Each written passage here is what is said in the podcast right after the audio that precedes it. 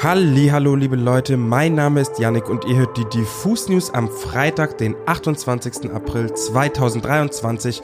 Heute mal wieder ausschließlich mit meiner Wenigkeit, weil die liebe Pia auf dem CO Pop Festival in Köln ist und fleißig Eindrücke für euch sammelt.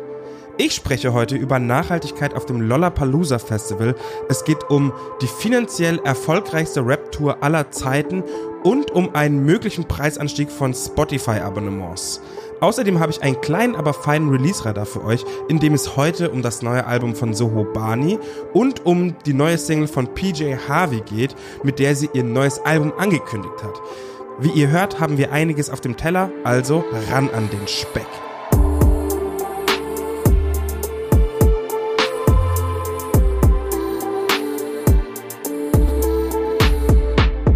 Im vergangenen Dezember hat die Big Steppers Tour von Kendrick Lamar mit einer phänomenalen Show in Auckland, Neuseeland ihren Abschluss gefunden.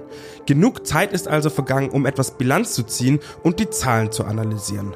Die einzigartige Show von K-Dot, die übrigens auch als Hip-Hop-Oper bezeichnet wurde und in Amerika, Europa und Australien riesige Stadien mühelos füllen konnte, ist offiziell die finanziell erfolgreichste Rap-Tour aller Zeiten.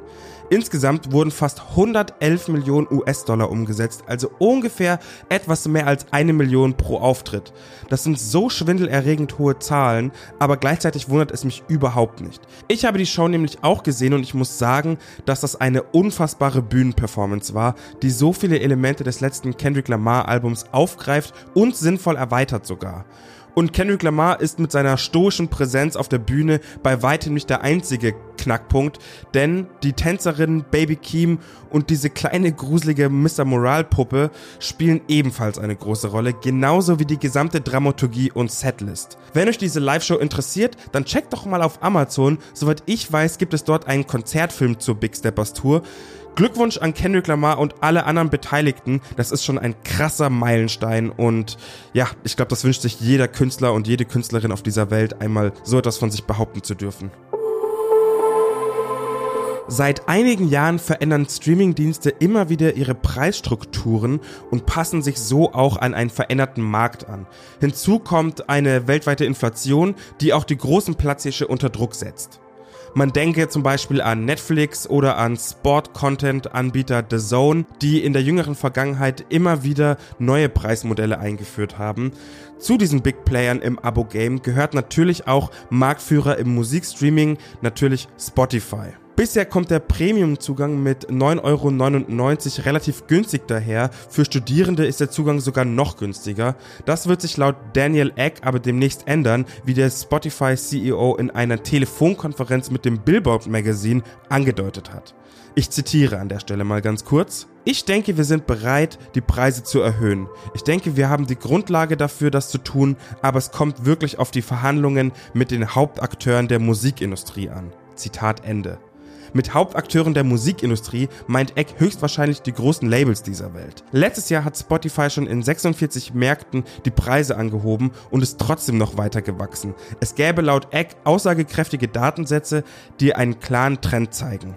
Spotify hat also nicht mehr im Fokus, der billigste Anbieter zu sein, sondern möchte mit seinen Labelpartnerinnen darauf hinarbeiten, schleunigst eine Möglichkeit für eine Preiserhöhung zu finden. Dabei spielt natürlich auch die Umverteilung auf die KünstlerInnen eine Rolle und es wäre doch gelacht, wenn sich Spotify endlich ein Beispiel an der Konkurrenz wie beispielsweise Tidal nehmen würde und die Premium-Beiträge seiner KundInnen nach tatsächlichem Hörverhalten an die Artists auszahlen würde. Naja, es bleibt abzuwarten, wie sich das Ganze entwickeln wird, aber Business-Expertinnen auf diesem musikalischen Gebiet prognostizieren, dass es noch dieses Jahr zu einem Preisanstieg kommen kann. Wappnet euch also und seht euch vielleicht im Zweifelsfall auch nach Alternativen um. Wie nachhaltig ein Festival aufgezogen ist, spielt seit einiger Zeit eine immer größer werdende Rolle. Die VeranstalterInnen des Lollapalooza in Deutschland hatten es sich schon letztes Jahr zum Ziel gemacht, in Sachen Nachhaltigkeit vorzureiten und als gutes Beispiel voranzugehen. Dementsprechend wurde das Festival letztes Jahr für die Einführung eines ganzheitlichen Nachhaltigkeitsmanagements teilzertifiziert. Nach Durchführung des Festivals im September 2022, der Implementierung von über 100 Nachhaltigkeitsmaßnahmen und einer erneuten Prüfung durch die unabhängige Prüfstelle Gutzert, ist das erfolgreiche Ergebnis nun offiziell. Das Lollapalooza Berlin ist das erste Festival in Deutschland, das nach internationalem Standard die Zertifizierung nach DIN ISO 20121 erhält. Bis 2025 finden übrigens immer wieder unabhängige Prüfungen statt, sodass die Nachhaltigkeitsmaßnahmen immer weiterentwickelt werden und vorangetrieben werden. Ich zitiere ganz kurz aus der Pressemitteilung. Mit diesem Meilenstein hat das Festival die Grundlage dafür geschaffen, die gesamte Wertschöpfungskette zukünftig noch nachhaltiger auszurichten und übernimmt die volle Verantwortung, langfristig umweltgerecht zu handeln. Die unabhängige Zertifizierung des Lollapalooza Berlin beweist, dass die nachhaltige Transformation von Musikfestivals nicht nur dringend notwendig, sondern tatsächlich umsetzbar ist. Den Verantwortlichen ist es wichtig, alle Beteiligten von Dienstleistenden und Sponsoring-PartnerInnen bis hin zu Besuchenden in den Prozess mit einzubeziehen und somit Anreize für ökologisches als auch soziales Handeln zu schaffen.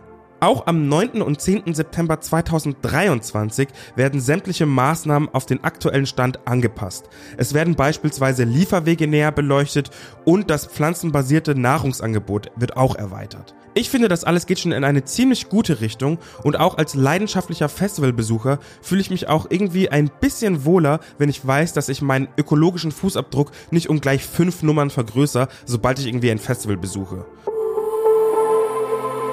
Soho Bani hat sein neues Tape Träume Soho relativ überraschend veröffentlicht. Erst letzte Woche hat er das Ding erstaunlich unspektakulär via Instagram angekündigt. Vorgestern gab es dann die Tracklist mit allen neuen Songs plus einen Shepper-Edit von dem Song Tanzbein. Die vier ausgekoppelten Singles Olympia, Mr. Meyer, Napoleon und Bergsteigen sind sowohl soundtechnisch als auch inhaltlich wegweisend für Träum Soho.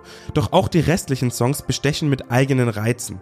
Es wird hier und da sogar ziemlich gitarrenlastig und akustisch und stellenweise fast schon melancholisch und balladig. Fahrt euch auf jeden Fall Träum Soho rein. Soho Bani ist nämlich nach wie vor ein absoluter Vorreiter der New Wave und schafft es, verschiedenste Sounds unter seinem ganz eigenen Stil zu vereinen. Und ach ja, Punchlines hat der Gute übrigens auch noch en masse. PJ Harvey hat ihr zehntes Studioalbum I Inside the Old Year Dying angekündigt. Die Platte erscheint am 7. Juli, sieben Jahre nach dem Grammy-nominierten Album The Hope Six Demolition Project. Die zwölf Tracks des Albums entstanden in einer Zeit der Sinnkrise. Gefangen im Hamsterrad des Erfolgs sei ihr die Leidenschaft für die Musik fast abhanden gekommen, sagt die Musikerin selber zu dem Album. Das Album beschäftigt sich mit der Suche nach Bedeutung und der Intensität der ersten Liebe. Zu der Ankündigung hat die Alternative Singer-Songwriterin aus dem Vereinigten Königreich ihre erste Single A Child's Question August veröffentlicht. Das Video ist in atmosphärischem Schwarz-Weiß gehalten. Ich muss aber zugeben, hier und da blitzen schon ein paar Farben durch. Und generell ist das Video eine ruhige Reise durch Landschaften und durch die Natur, die auf das Gesicht von PJ Harvey projiziert wurde. Fahrt euch das unbedingt rein. Ist auch eigentlich ganz gut zum Runterkommen, wenn man gerade irgendwie emotional aufgewühlt ist. Das wärmt einen so richtig und umarmt einen irgendwie. Ein sehr guter Song und ich bin auch ziemlich gespannt auf das Album. Das war's mit den Diffus News am Freitag. Wir hören uns am Dienstag wieder. In der Zwischenzeit könnt ihr euch ja am Sonntag das Porträt mit dem Newcomer Kevin auf YouTube angucken. Der hat nämlich heute sein neues Album veröffentlicht. Außerdem möchte ich für den 1. Mai am Montag schon mal ganz frech eine ganz besondere Liste auf unserer Website ankündigen. Wir haben nämlich 10 Rap-Songs zusammengesucht, die sich mit dem Malochen, dem Hustle, also mit der Arbeit beschäftigt. Ist ja Tag der Arbeit am 1. Ne? Also passt gut auf euch auf, feiert am Montag nicht so wild und haltet die Ohren steif. Piu, piu, ich bin raus.